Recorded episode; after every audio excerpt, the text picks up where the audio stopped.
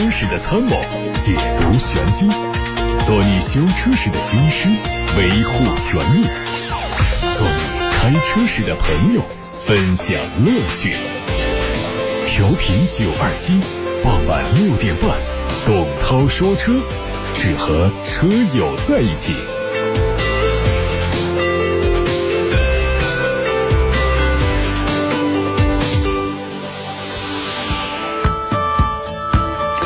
位晚上好，我是董涛。六点半到七点半，董涛说车时间，大家可以把选车用车的提问发送到直播间八六八六六六六六，正在开通。还有董涛说车的微信公众号，也可以留言提问。看今天的汽车新闻头条，关于七月一号起禁止生产国五标准的轻型汽车。生态环境部、工业和信息化部、商务部、海关总署联合发布了关于调整轻型汽车国六排放标准实施有关要求的公告。为了执行轻型汽车污染物排放限值以及测量方法，落实近期稳定和扩大汽车消费政策，从二零二零年七月一号开始，全国范围实施轻型汽车国六排放标准，禁止生产国五排放标准的轻型汽车，进口轻型汽车应该符合国六排放标准。另外，在二零二零年七月一号之前生产和进口的国五排放标准轻型汽车，增加六个月的销售过渡期，并允许在二零二一年元月一号之前，在全国尚未实施国六排放标准的地区销售和注册登记。轻型汽车污染物和测量方法中国第六阶段。共有国六 A 和国六 B 两个阶段，按照计划将于二零二零年和二零二三年分别实施国六 A 和国六 B。对于那些至今仍然无法生产国六车型的车企，无疑是一场淘汰赛。筹划很久的东风汽车高档品牌终于成型了，继官方宣布 H 事业部成立之后，高管团队也正式入驻。H 事业部是东风集团旗下的高端新能源汽车项目，品牌将在今年之内发布。另外，H 事业部成立之后将独立运营，不从属于东风汽车公司旗下的任何自主品牌乘用车公司，但隶属于东风公司香港上市公司东风汽车集团股份有限公司。值得注意的是，H 事业部的生产将在原东风雷诺工厂进行。东风雷诺解散重组后，将改造成为 H 事业部的新工厂。有内部消息说，H 事业部已经为全新品牌规划了九款新车型，产品涵盖了 SUV 和 MPV 等。从定位来看，这个品牌将主要对标一汽红旗、蔚来汽车、特斯拉、广汽未来、合创等品牌。我们从国家工信部官网上看到了一组中期改款的华晨宝马五系车型的申报图。相较于此前曝光的海外版，这一次的申报图更加完整地展现了未来国产新款五系的外观。新车将包括燃油和插混在内三种外观套件。新款的华晨宝马五系燃油版车型会提供两种款式的外观。具体来说，国产的新五系外观上和此前曝光的海外版是完全一致。此前没有曝光的普通版，在前杠两侧加入了银色的三角形的装饰，整体风格是非常内敛。而运动套装车型是采用了更大的前保险杠格栅，营造出了更加夸张的视觉效果。在动力方面，新款五系将搭载高低两种功率调教的 2.0T 发动机，最大功率分别是280匹和204匹马力。新款的华晨宝马五系插混版也同样提供了运动套装外观和耀夜版的黑色内饰。在动力方面，会用基于 2.0T 发动机的插电式混合动力系统，发动机的最大功率204匹。而关于新车的综合最大功率和纯电续航里程，还有待官方发布。北京奔驰内部传出消息，全新的 GLA 仪表板和座舱正式投产，这就意味着新车离我们更进一步。此前，经销商表示，新车最快在八月份到店。全新的 GLA 是基于奔驰的 MFA Two 平台来打造，除了车长相比老款全面提升。全新的 GLA 的前脸采用了单横幅式的进气格栅，低配车型是卤素大灯，中高配都是 LED 大灯。侧面主要针对后窗和 C 柱设计做了调整，尾部的造型也更加的圆润。内饰是和 A 级相同的设计风格，配备了双10.25英寸的显示屏，还内置了 MBUX 人机交互系统。中控区域三个漩涡式的空调出风口，配上了多色的氛围灯，下方保留了一些实体功能按键。动力是。1.3T 的发动机，搭配七速双离合变速器。国产的奥迪 A 创实车已经曝光了，它的定位是纯电动的中大型 SUV。而在外观方面呢，相对进口版本的变化并不大，前脸部分只是雾灯的轮廓有所调整，轮毂的造型和进口版本相比更加的动感。尾部保险杠下方是封闭管理的处理，而针对新车内饰信息目前还比较有限，预计也会做一些调整。新车和进口版的一创最大的区别在于尾标这儿的一汽奥迪四个汉字，还有五菱跨出来的字样。要知道，目前进口版本的三个车型都是五五。胯处那预计国产版本的配置会有所降低，在动力方面也会相对进口版有所减弱。尺寸方面呢，车长是四米九零一，车宽一米九三五，车身的高度相比进口版略高了一点二公分，轴距是两米九二八。林肯官方传出消息，林肯大型 SUV 领航员将推出两款新车，分别是领航员 L。和领航员限量版，它将在今天正式上市。L 在领航员的基础上，针对轴距和车身都做了加长，让它拥有了更长的轴距和更大的后备箱空间。当然，这也让新车的长度达到了五米六五九。在内饰方面，领航员 L 采用了大量的真皮和实木材料。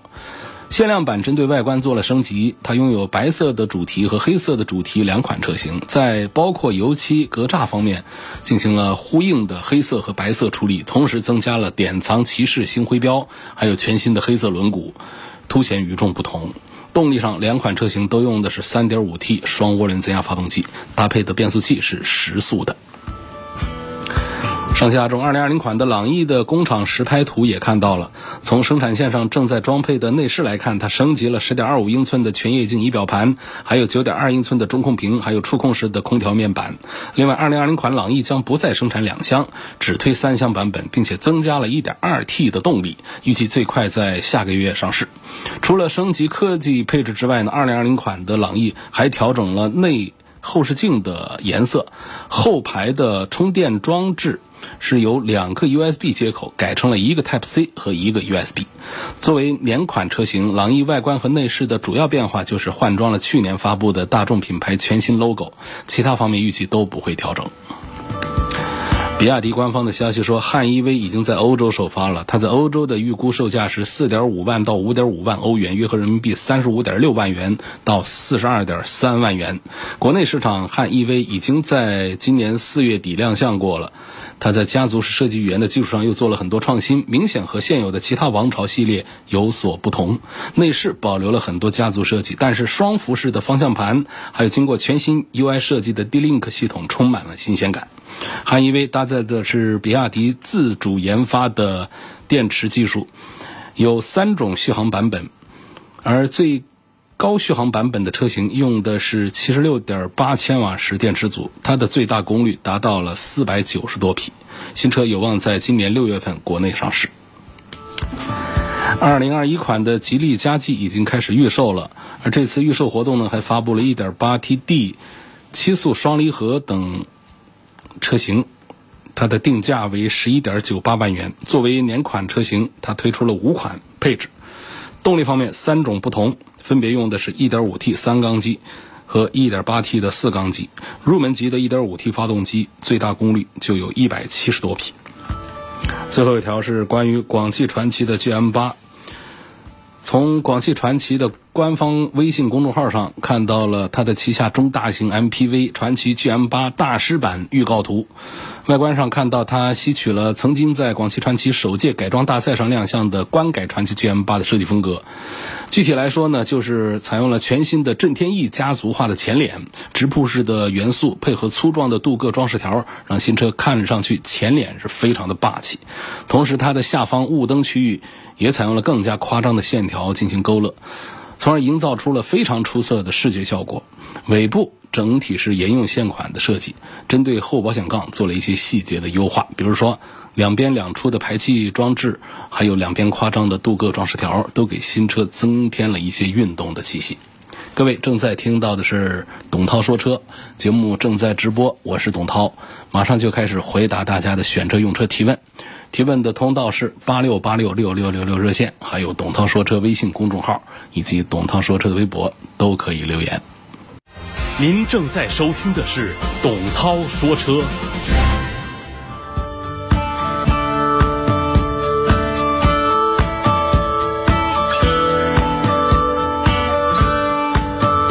今天我们汽车资讯的头条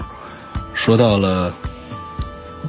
国五标准的轻型汽车，从七月一号开始啊，就不准再生产了，没有说不准销售啊，还有六个月的销售过渡缓冲期呢，一直到二零二零年的元月一号之前，销售都是没有问题，注册登记都是没有问题的。而现在呢，国六还分 A 和 B 两个阶段，国六 A 相对讲还宽松一点，国六 B。还要到二零二三年再做强制的执行。那这个有朋友就问到了，说我能不能把自己的车改成国六的排放标准？这个恐怕是不行的。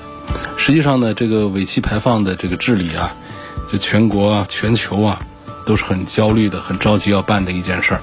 那么这个国五和国六的排放的这个标准不同。很主要的一个设施上的变化就是三元催化，就是在排气管中段有一个过滤的一个装置，这个装置可不便宜，呃，几千块钱。那么，其实我们目前市面上的很多国六车厂家生产的时候，就是在国五的基础上呢，是改过了三元催化，呃，这个来达到的。那么这样的车呢，它就有了这个国六的。这么一个登记，他就可以在车管所上牌照。如果说我们是国五的车，你就算是自己把整个的排放系统升级了，那么整个车管系统里面的登记你是没有办法来修改的。它是和合格证这些一起配套的，所以它仍然是被认定为国五的车型。这一点听起来我也觉得似乎是不大合理。我们的终极目标是治理这个国五以下的含。国五的以下的这样的排放标准，而并不是说一定要这个对于我们厂家的这个登记做出一个一刀切。实际上，从这个成本上讲，我们觉得一台车并不是太大的费用。比方说是两千块钱的这个升级的费用，对于工厂来说，这就不是一个小数字。工厂一台车或者是一批次的车一出来，比方说是个十万台的话。那我们算一下，十万台，这个乘以两千的话，这是多少个亿？对于厂家就是个很大的数字，所以他们一定会坚持到最后，一直把他们国五的车型把它生产完毕。那么在这个七月一号禁止生产之后，他们不得不再增加成本，把这个车型呢变成国六，这样的产品呢重新在这个国家的体系里面做登记。然后在市场上销售流通，就是合法的产品了。那么我们个人的这个对于国五升级国六的这样的操作，这个车管所体系里面是不认可的。李先生通过八六八六六六六六提了一个问题，说希望从稳定性方面评价一下这个奥迪的 A 四，说这款车的。发动机、变速箱都好不好？如果买的话呢，它的哪一个配置最值得买？奥迪 A 四，呃，它的动力呢，现在分了好些个规格，有这个 2.0T 的这个低功率的，有一百五十匹马力的这个入门的，还有一百九十匹马力的，还有更快的，有两百五十多匹马力的。那么这些当中呢，没有一个用的是干式的双离合变速箱。用的都是七速的湿式，所以这个基本上呢，发动机和变速箱这个问题上，在奥迪 A 四上不用过多的担心。那么至于说买它的哪一个配置，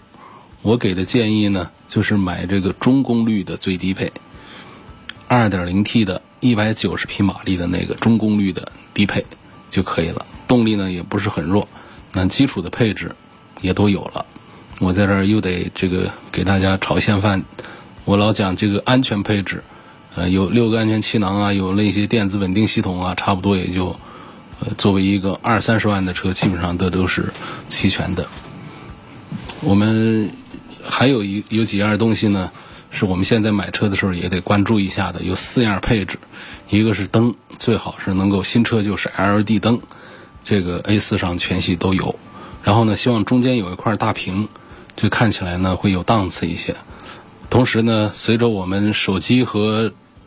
这个车上车联网的这个互动啊、互通啊越来越多，这个中控上这块屏呢不仅仅是一个装饰，它确实是很实用。所以这是第二样配置，中间要有一块大的这个液晶屏，能够是触控的，那就更好。这两样之后呢，就是它的座椅最好是个皮的，其实布的用起来更舒服，但是现在这不大家都在兴这个皮的嘛，所以这个皮的也是要一样，这不三样了吗？还有第四样也是个没多大用的配置，但是如果你没有呢，很多人心里还是觉得有遗憾，还是缺一块儿，那个东西就是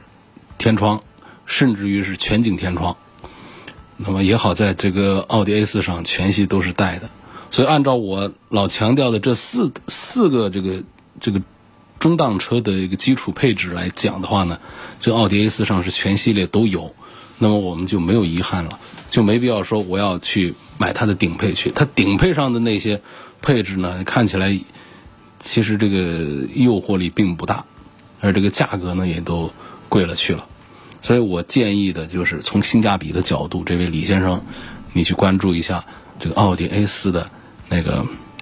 一百九十匹马力的发动机的版本的最低配。而荣先生在八六八六六六六六上的留言问题是，希望对比一下二点零的昂科威和探界者。还问这个四 S 店送的太阳膜质量怎么样，可不可以用？第三就是有没有必要装发动机的下护板？第四就是我最近收到消息说五月十四号之后买新车有补贴，请问是不是真的？如果是真的，补贴多少？四个问题啊，相当于我们一次性回答了四位车友的提问。李先生一起帮着大家问了，那我们一条条来捋啊，呃，免大家忘了。我们最后一条先说啊，就是买新车的武汉市政府的一个补贴呢，是是千分之三还是多少？我反正我忘记了，就是最贵最多不超过五千块钱。然后呢，我算过账啊，大概是在买十七万价位的车的时候，就能够碰到这个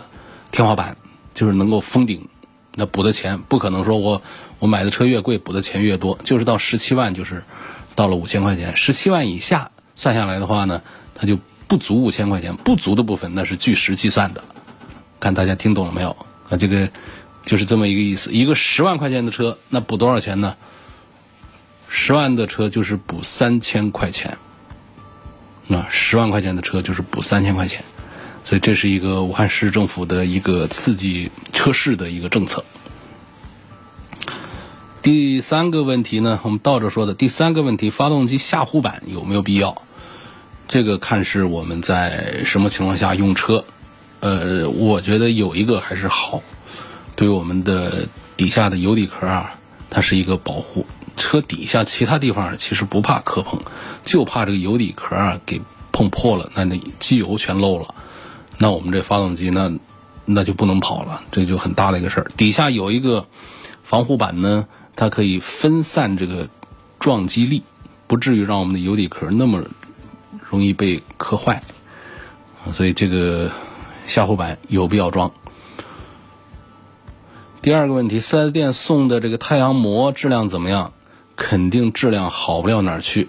但是呢，目前这个太阳膜啊，已经是形成了这个四 S 店买车啊，作为一个很标准的项目推荐给大家，所以已经是非常的成熟。呃，太阳膜的技术倒也不是特别的复杂。那么我们店里现在就也从这个为客户服务的角度。把这个生意是做的是越来越成熟了，倒不至于说是特别差的这个太阳膜，肯定不算是质量特别好的，但是我认为一般来说都是，呃，够用的，所以我觉得四 S 店送的太阳膜可以用。还有呢，就是对比这个昂科威跟探界者，希望从操控性、动力、维修保养方面来说，维修保养肯定是雪佛兰的要便宜一些。呃，探界者要便宜一些，然后在这个动力这个方面，呃，车都差不多，这个区别不大。我觉得雪佛兰探界者上，呃，有一个好的点啊，在于哪儿呢？就是这个车的动力呢，它没有用那个容易出毛病的变速箱，它用的是普通的六 AT。那高配车型二点零 T 用的也就是一个九 AT 的这个变速箱，九 AT 的变速箱呢，没有六 AT 的那么发挥稳定。这个建议大家呢，买这个车的时候，买这个探界者的时候，还是考虑一点五 T 配六 AT 的。我觉得这个还是要呃更加的可靠一些。那么相对于昂科威来说呢，实际上这两个产品的相似度是非常高的，但是在昂科威上呢，它的一点五 T 配的就是七速的双离合，这个是我不赞成的一个版本。所以从这些角度来推荐的话，我赞成这位荣先生多考虑探界者，而且探界者本身这一次的设计也比较成功，看起来还比较漂亮啊，而且它的价格上呢。相对别克的昂科威来说还低一些，所以我推荐它要多一点。下面一个问题，奔驰的 C 级跟这个宝马的三系到底应该怎么选？我觉得两个车都可以选啊。C 级呢还是比较倾向于向女生们推荐，因为这个车长得好。那么三系呢仍然是在整车的这个品质、性能各方面。要比 C 级要强一些，所以我把它推荐给我们年轻的小伙子们。两个车各有所长，我认为在这个价位里面，他们包括奥迪的 A 四，都是做的非常的成熟。相对于他们的大哥级的产品，相对于奔驰的 E 级啊这些来说，奔驰 C 级其实在奔驰的这个中档车里面，还算是这个购买力更强一点的。下面有个敖先生，他给我提问说，希望对比一下1.5升的 XRV，这个 1.2T 跟 1.4T 最低配的高尔夫，主要是这个日常代步用。问关于高尔夫这个车呢，希望说一说他们的性能、后期费用，还有保值率这几个点。从这个保值方面讲，高尔夫因为它的这个品牌力很强大，销量也很巨大，所以它一直这车的这个。保值还不错，但是跟本田的车来比保值的话呢，那还是要弱一点的。啊，这是一个关于保值。另外呢，像这个高尔夫这个车，我推荐的少呢，主要在于它的 1.2T 也好，1.4T 也好啊，它基本上用的都是 DQ 两百型的干式双离合变速箱。所以我赞成高尔夫呢，就大家可以买它的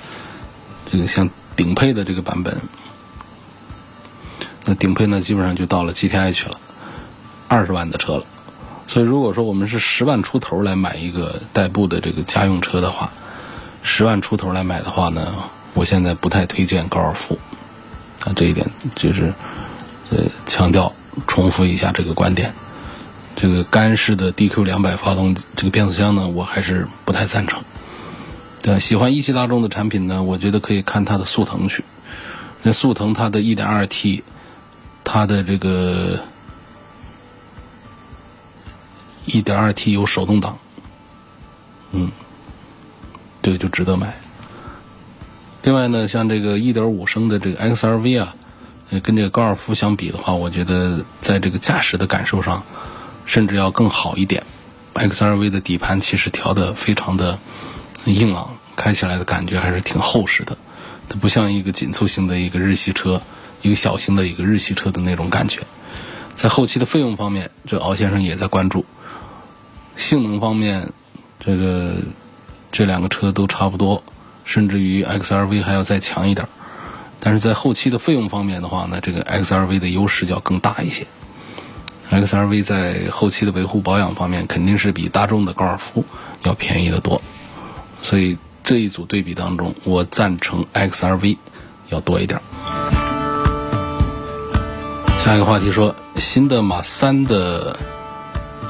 手动挡怎么样？呃，一点五升的有没有手动的版本？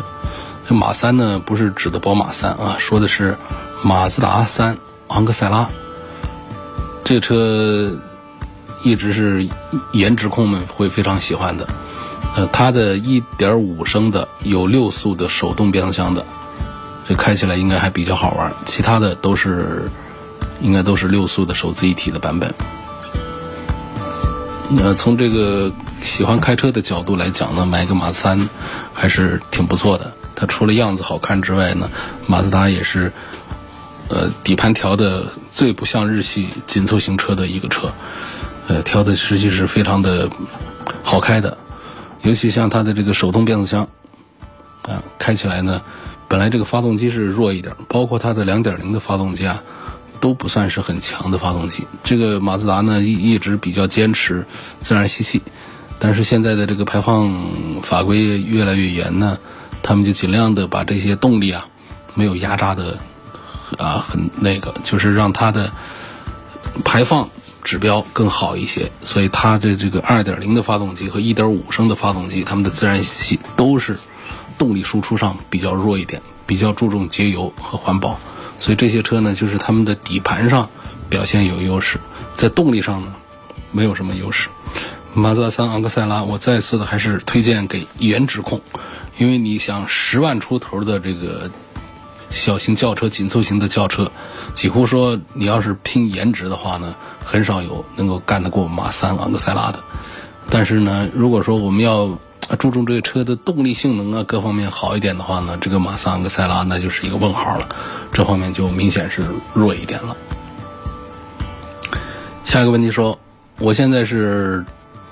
呃中了这个奔驰的 GLA 双联屏的毒了，问这个 1.3T 的这个动力啊，那它是几口缸的？1.3T 的应该是个三缸机，因为 1.5T 的都已经是要上这个三缸动力了。对，应该是应该是三缸机。而关于这个双联屏呢，我想跟大家分享一下，这个屏幕的这个其实制造成本是并不高的，就是这个样子是比较好看一点。这一点就是提示一下，我们现在买一个彩电才多少钱？你想想，这个成本就是这样的，在液晶屏里面切割出来，呃，这个这一块上去的话，我估计这成本呢，在厂家的采购成本上应该就是几百块钱。所以，但是让整车的氛围提升的那是不止一点两点所以这是这个大家很多人喜欢中控台上一块大屏的这个原因，就是被这一块屏的很多的这个功能把它给吸引住了。那些功能都来自于软件开发，啊，就是它的后后面的主板部分，这个稍微的要贵一点点成本，就是它的屏这个部分其实是很便宜的一个东西。呃，新的 GLA 在今天的资讯里面，我讲了，我们尺寸会大幅度的加长，这是北京奔驰呃生产的新一代的 GLA，全新的 GLA 会用上全新的 1.3T 的动力，然后是双联屏，会让这个车呢不再像过去的 GLA 那样的看起来很小，它会有点像这个宝马的 X1 那个方向，不会有 X1 的后排空间那么大。但是会照着这个模型去做，因为叉一事实证明，后排空间加大之后呢，是确实是在市场上非常受欢迎，卖的很，那是比这个 G L A 啊，包括奥迪的 Q 三呢，比他们都要好一些。所以现在呢，Q 三还没有传出消息说要把它做的多么大、多么长，但是同样的竞争产品，奔驰的 G L A，呃，那就要把它把这个尺寸呢做的大幅度的加长。您正在收听的是董涛说车。下面看到来自微信公众号后台的话题，有位网友问：宝马叉一的顶配跟奥迪 Q5L 的乞丐版该如何选择？这个我赞成，肯定还是要买奥迪 Q5 的这个乞丐版，因为首先呢，就是宝马叉一的顶配呢是宝马叉一里面最值得买的一个啊，因为它首先是动力最强，第二呢用了八 AT。有这两项，啊，再加上这个其他的一些配置也都有区别，包括它的四驱等等。所以在宝马叉一里面，这个它的顶配是最值得买的。我通常总是建议大家，多数车型都应该考虑他们的低配会显性价比，但是少数车型像宝马叉一就是属于这少数，我是推荐买它的顶配的。但是呢，到了这个顶配之后，我们又去跟上一个级别的产品去做对比，QL 是上一个级别的。那么上一个级别的这个盖板、乞丐版，跟这个叉一放在一起的话呢，我就主张买奥迪 Q5L 的最低配了。呃，这个道理首先就是它们不是一个级别的，尽管说可能呃在配置方面，宝马叉一的那要比这个 Q5 的最低配要高，但是呢，我们的平台意识一定要建立，就是更高级别产品的平台，那是要在整车的这个整个的结构啊、配置啊、技术水平这方面是要更上一个层面的。所以，像这个乞丐版的奥迪 Q5L 呢，它只是一些少量的一些舒适配置上没有，它的主体配置基本上都是跟上的。说丐版的 Q5L，它的四驱也是有的，它也不是在低配就把两驱做没了。嗯，这个安全配置这些不说了，我们还是用这个我常讲的那四条来对应讲的话，那个大天窗最低配的也是有的。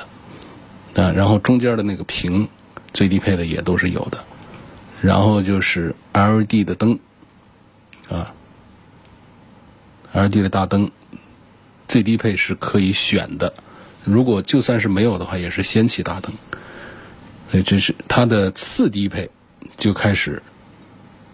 有了这个 LED 大灯了，包括那个皮座椅，虽然说没有皮座椅，但是它也是皮和织物混搭的。所以我赞成呢，这两个产品当中，还是考虑奥迪 Q5L 的最低配。对比一下威兰达、本田的皓影，还有大众的探岳这些车，哪一款值得买？我觉得这个丰田的威兰达这个产品呢，可以关注一下。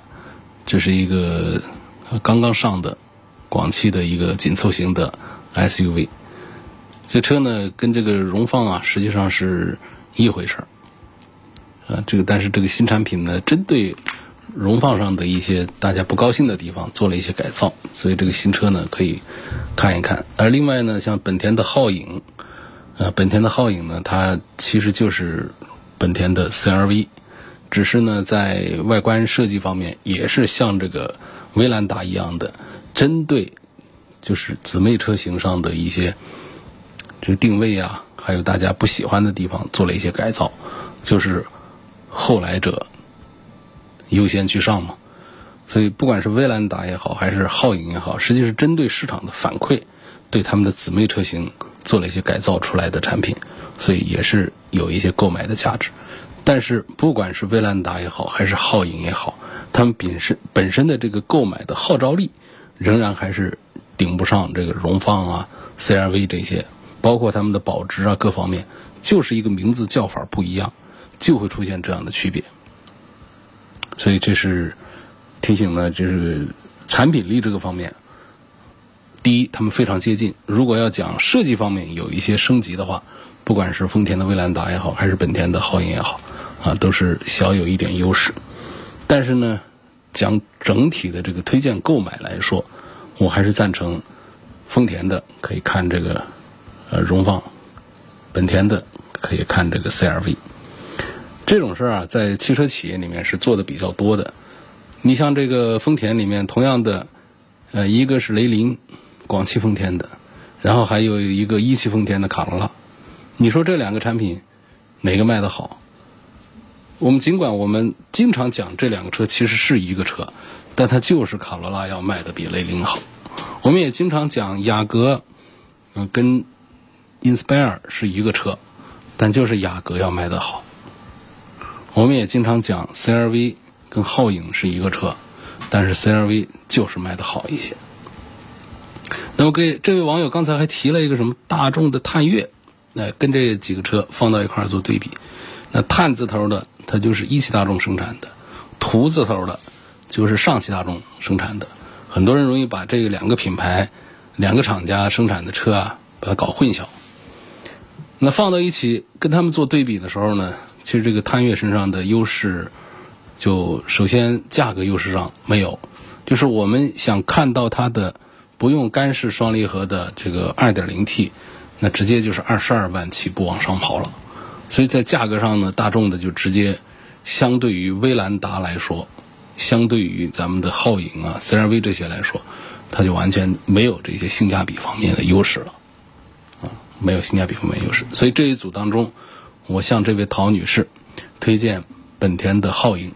稍微多一点，因为陶女士留言告诉我的三个车——威兰达、皓影和探岳，我里里外外就讲这么多，推荐最终是推荐本田的皓影稍微的多一点。想问吉普的自由光现在优惠六万多，值得买吗？不值得。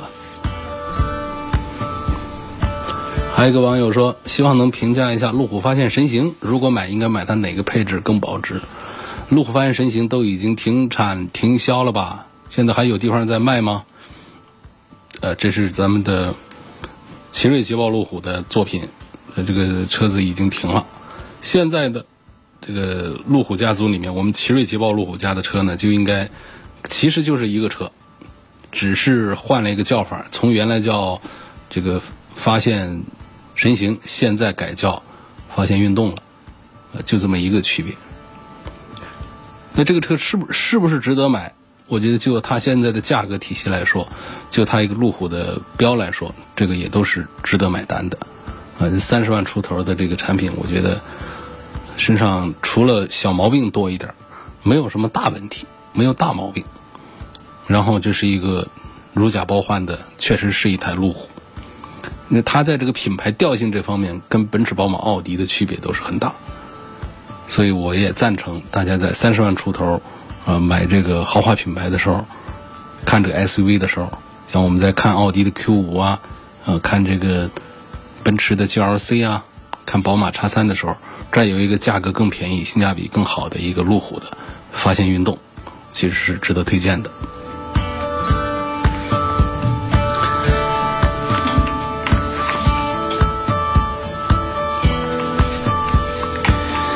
下一个问题问到说，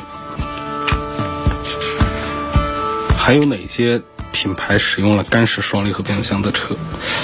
这个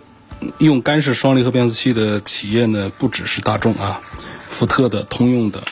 呃，三菱的、现代的、起亚的、这个名爵的、吉普、吉利、传祺、比亚迪这些品牌都在装配干式的双离合变速箱。那么天底下的这个双离合变速箱都有类似情况的干式的可靠性差、故障率高的问题，所以呢，我们总是提醒大家，有些车型是干式双离合的配置，大家要绕道走。像大众的，我就常讲，大家最熟悉的那些产品上配的这个 1.2T 和 1.4T 的低功率的，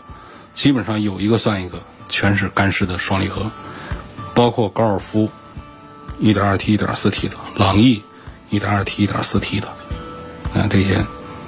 都是速腾的 1.2T、1.4T 的。那么还有奥迪家族的，奥迪的入门车型，什么 A3 呐、Q2 啊，都用。斯柯达的那也是，就是你你看这 1.2T，看那个150匹马力 1.4T，有一个算一个，基本上都是。然后别克家的 1.5T 车型也都喜欢用。那比亚迪的这个。F 三呢，元呢，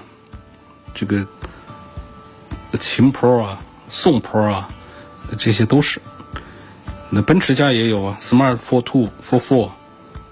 这所有的车型都在用这个东西，双离合的。奇瑞的瑞虎系啊，瑞虎五 X 啊，瑞虎七啊，瑞虎八呀，这些都是。现代的菲斯塔，啊，现代的途胜的1.6、1.6T 啊，这些不都是吗？下一个问题说，东风风神的 A 六零助力转向是不是个通病？好几个车主都换过了。我是一六年六月份拿的车，现在也在减速掉头的时候，时不时的出现阻力很大。维修店说直接更换总成就好，不可维修。这个如果说我们多位车主都换过的话呢，那就是容易出问题。但是所谓通病呢，那就是指。那有很多车主都反映同样的问题。如果我们只是在网络上看到有几个车主反映过这个问题的话呢，还不好给他下个结论，就是一个通病。所以这种呢，一六年六月份的车你也过了保了，所以恐怕还是得自己掏掏钱去换一个。好，今天就说到这儿了，感谢各位收听和参与晚上六点半到七点半钟的董涛说车。错过收听的朋友，可以通过董涛说车的微信公众号、微博这些平台收听往期节目的重播音频。